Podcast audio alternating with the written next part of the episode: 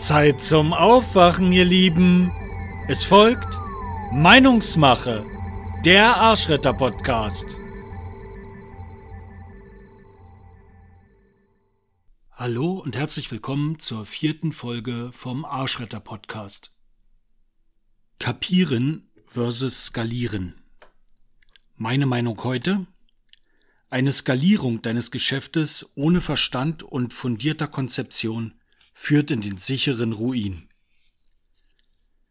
Ein kurzer Zeitsprung führt uns zurück in das Jahr 2019. Zusammen mit einem befreundeten Unternehmensberater sitze ich bei einem Café in meinem damaligen Büro. Man tauscht sich aus, was aktuell so ansteht und welche interessanten Fälle und Herausforderungen hinter einem liegen. Da kommt das Gespräch auf einen aktuellen Fall, den der Kollege gerade auf seinem Tisch liegen hat. Er macht keine großen Umschweife und gibt mir zu verstehen, dass er den Fall gerne an mich als Arschretter abgeben würde. Sein Mandant betreibt einen Online-Shop und benötigt eine kleine Finanzspritze.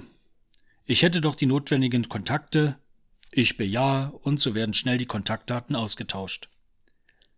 Zu diesem Zeitpunkt war mir noch nicht klar, dass ein sehr turbulentes halbes Jahr vor mir liegt.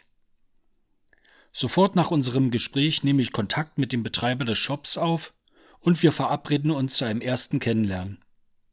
Was dann folgt, ist filmreif. Zum Vororttermin angekommen wird mir schnell klar, das wird keine schnelle Nummer.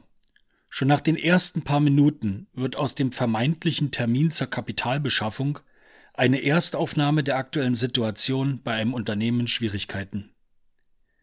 Die als vermeintliche Lösung geglaubte Finanzspritze von knapp 50.000 Euro wird hier nicht helfen.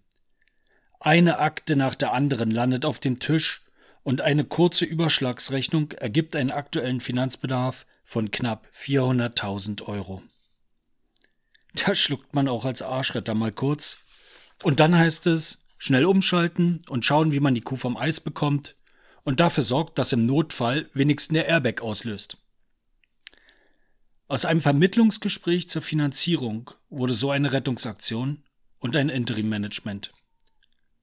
Und ab dann wurde es wild, undurchsichtig, mysteriös und endete, so viel sei vorweg verraten, nicht so, wie es sich der Auftraggeber gewünscht hätte. Schon im nächsten Termin hatte ich meinen Buchhalter im Schlepptau und der tauchte ab in die teils katastrophale Buchhaltung. Eine der Aussagen, die mich wirklich erschütterte, war die folgende.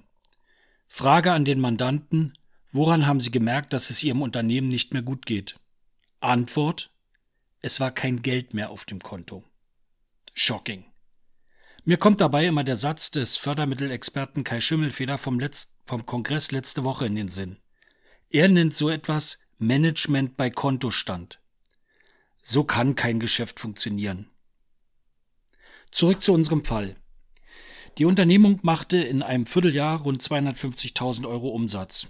Da denkt man im ersten Moment, Okay, für ein Online-Business gar nicht so schlecht. Wo ist also der Fehler?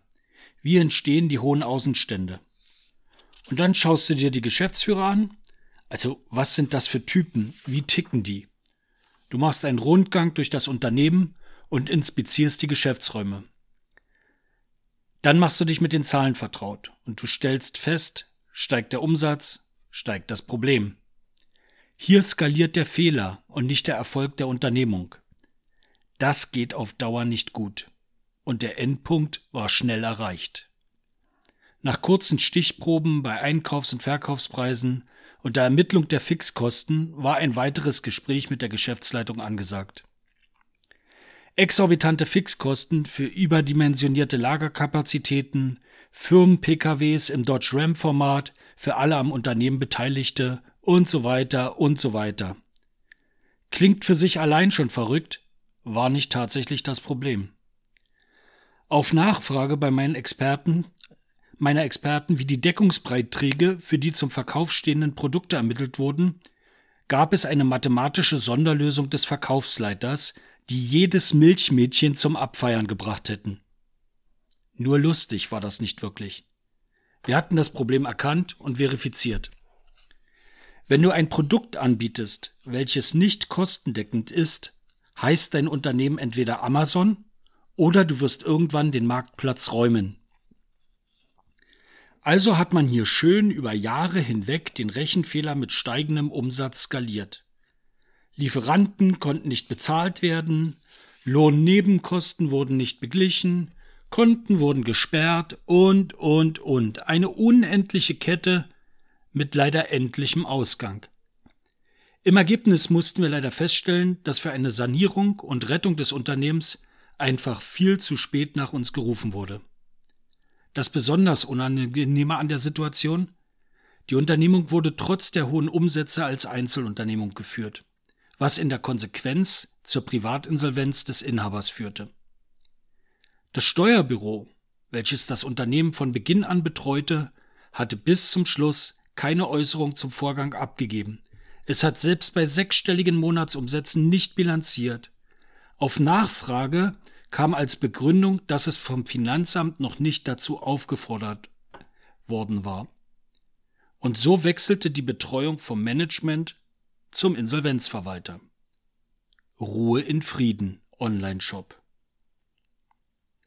Mit diesem sehr krassen und am Ende auch sehr traurigen Beispiel soll gezeigt werden, dass es erst dann Sinn macht, sein Geschäftsmodell zu skalieren, wenn die Randbestimmungen erfüllt sind, um die Risiken zu minimieren. Das betrifft den Geschäftszweck, die Art der Finanzierung, den Abruf von Fördermitteln und Zuschüssen und die Auswahl der geeigneten und qualifizierten Berater. Aussagen wie von null auf sechsstellig der Übernachterfolg sind deshalb mit Vorsicht zu genießen. Sie mögen für den speziellen Einzelfall funktioniert haben. Sie können niemals eine Blaupause für Erfolg über Nacht sein. Ich kenne keinen Unternehmer, der über Nacht erfolgreich geworden und es auch geblieben ist. Wenn ihr eine tolle Idee habt oder euer schon im Kleinen funktionierendes Geschäftsmodell auf das nächste Level bringen wollt, dann sucht euch Leute, die das bereits erfolgreich getan haben. Nicht nur einmal, gerne mehrmals. Und eine Person kann euch niemals alles geben, was ihr braucht. In meinem Team arbeiten inzwischen über 20 Experten und dazu kommen noch eine Menge externer Ansprechpartner für diverse Spezialthemen. Also keine Angst. Einfach mal kurz rechts ranfahren, Gang rausnehmen, Karte aufrufen, Ziel und Route einzeichnen, Tank- und Raststops einplanen, coolen Beifahrer einladen, Mucke einlegen und dann rauf auf die Bahn und Gas geben. Dann macht auch die Fahrt schon riesig Spaß und ihr seid entspannt, wenn ihr am Ziel ankommt. Übrigens, in der nächsten Folge bei Zuschuss versus Zukunft alles zum Thema Wofür darf ich denn verdammt nochmal meine Corona-Hilfsgelder ausgeben? Und Schreibt mal was in die Kommentare, Themen, die euch interessieren, Fragen, die euch auf den Nägeln brennen und Gäste, die ich in die Staffel 2 einladen soll, um Rede und Antwort zu stehen. Und das war's auch schon mit der heutigen Folge. Wenn es euch gefallen hat, kommentiert es, teilt es und ich sage Tschüss bis zur nächsten Folge und sage, lebt und habt deine Meinung.